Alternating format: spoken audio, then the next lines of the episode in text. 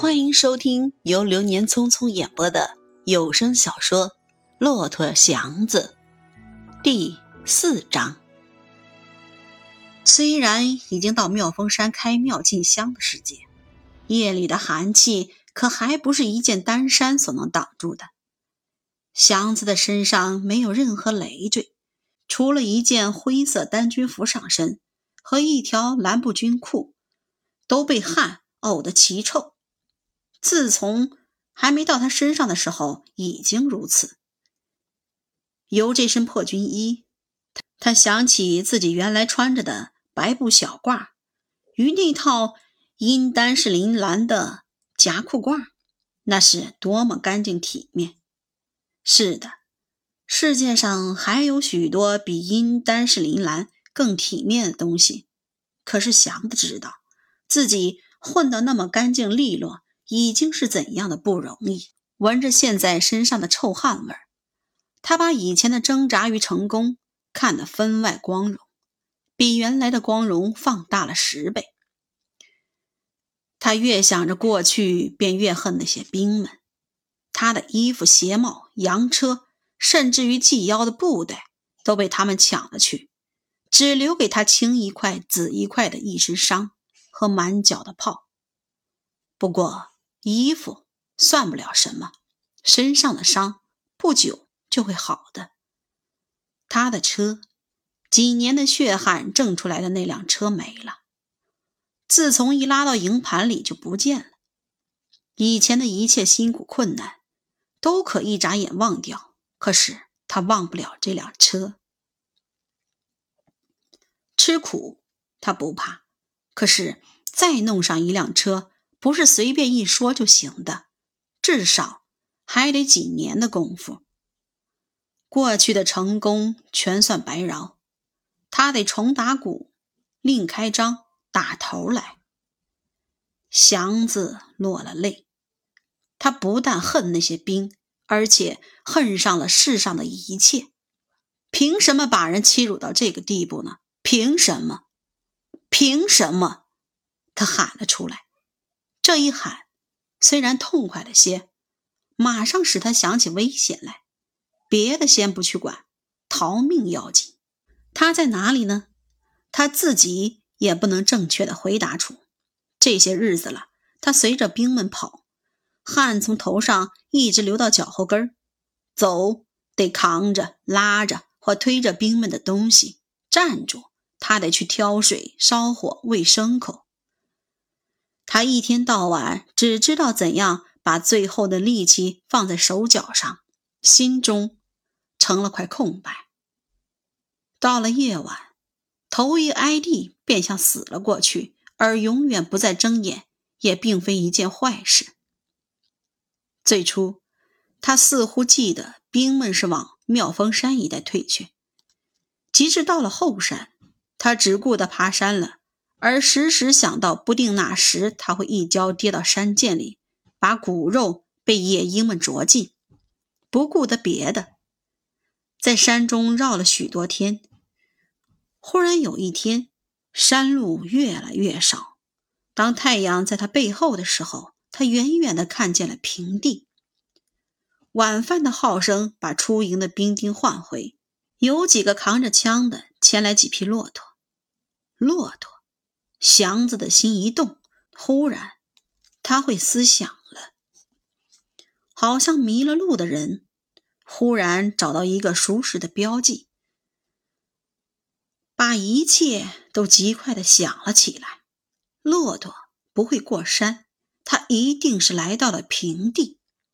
在他的知识里，他晓得京西一带，像八里庄、黄村、北新安、磨石口。五里屯三家店都有养骆驼的，难道绕来绕去绕到了莫石口来了吗？这是什么战略？假使这群只会逃跑与抢劫兵们也会有战略，他不晓得。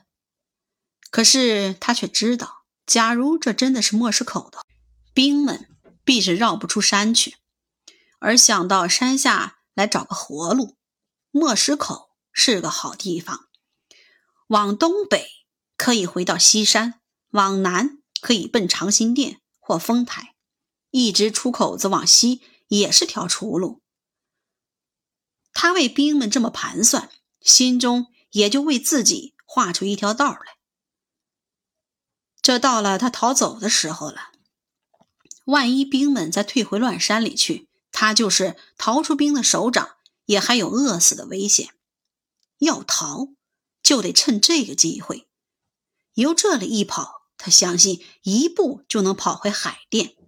虽然中间隔着那么多地方，可是他都知道呀。一闭眼，他就有了个地图。这里是磨石口，老天爷，这里必须是磨石口。他往东北拐，过了金顶山、李王坟，就是八大处。从四平台往东奔杏子口，就到了南辛庄。为是有些遮隐，他顶好还顺着山走，从北辛庄往北，过魏家村，往北过南河滩，再往北到红山头结王府。静怡园了，找到静怡园，闭着眼，他也可以摸到海淀去。他的心要跳出来了。这些日子，他的血似乎全流到四肢上去，这一刻，仿佛全都归到心上来，心中发热，四肢反倒冷了起来，热望使他浑身发颤。一直到半夜，他还合不上眼。希望使他快活，恐惧使他惊慌。他想睡，但睡不着，四肢像散了似的，在一些干草上放着，什么响动也没有，只有天上的星伴着自己的心跳。骆驼忽然哀叫了两声，离他不远。他喜欢这个声音，像夜间忽然听到鸡鸣那样，使人悲哀，又觉得有些安慰。远处有了炮声，很远，但清清楚楚的是炮声。他不敢动，可是马上营里乱起来。他闭住了气，机会到了。他准知道兵们又得退却，而且一定是往山中去。这些日子的经验使他知道，这些兵的打仗方法和困在屋中的蜜蜂一样，只会到处乱撞。有了炮声，兵们一定得跑。那么他自己也该精神着点儿了。他慢慢的闭着气，在地上爬，目的是在找那几匹骆驼。他明知道骆驼不会帮助他什么，但他和他们既同是俘虏，好像必须有些同情。军营里更乱了。他找到了骆驼，几块土岗似的在黑暗中趴伏着。除了粗大的呼吸，一点动静也没有，似乎天下都很太平。这个叫他壮起点胆来。他伏在骆驼旁边，像兵丁藏在沙口袋后面那样。极快的，他想出个道理来：炮声是由南边来的，即使不是真心作战，至少也得是个此路不通的警告。那么。这些兵还得逃回山中去。真要是上山，他们不能带着骆驼，这样骆驼的命运也就是他的命运。他们要是不放弃这几个牲口呢，他也跟着就完事儿。他们忘记了骆驼，他就可以逃走。把耳朵贴在地上，他听着有没有脚步声来，心跳的极快。不知等了多久。始终没人来拉骆驼，他大着胆子坐起来，从骆驼的双峰间望过去，什么也看不见，寺外极黑。逃吧，不管是吉凶，逃！亲爱的听众朋友们，本章播讲完毕，感谢大家的收听。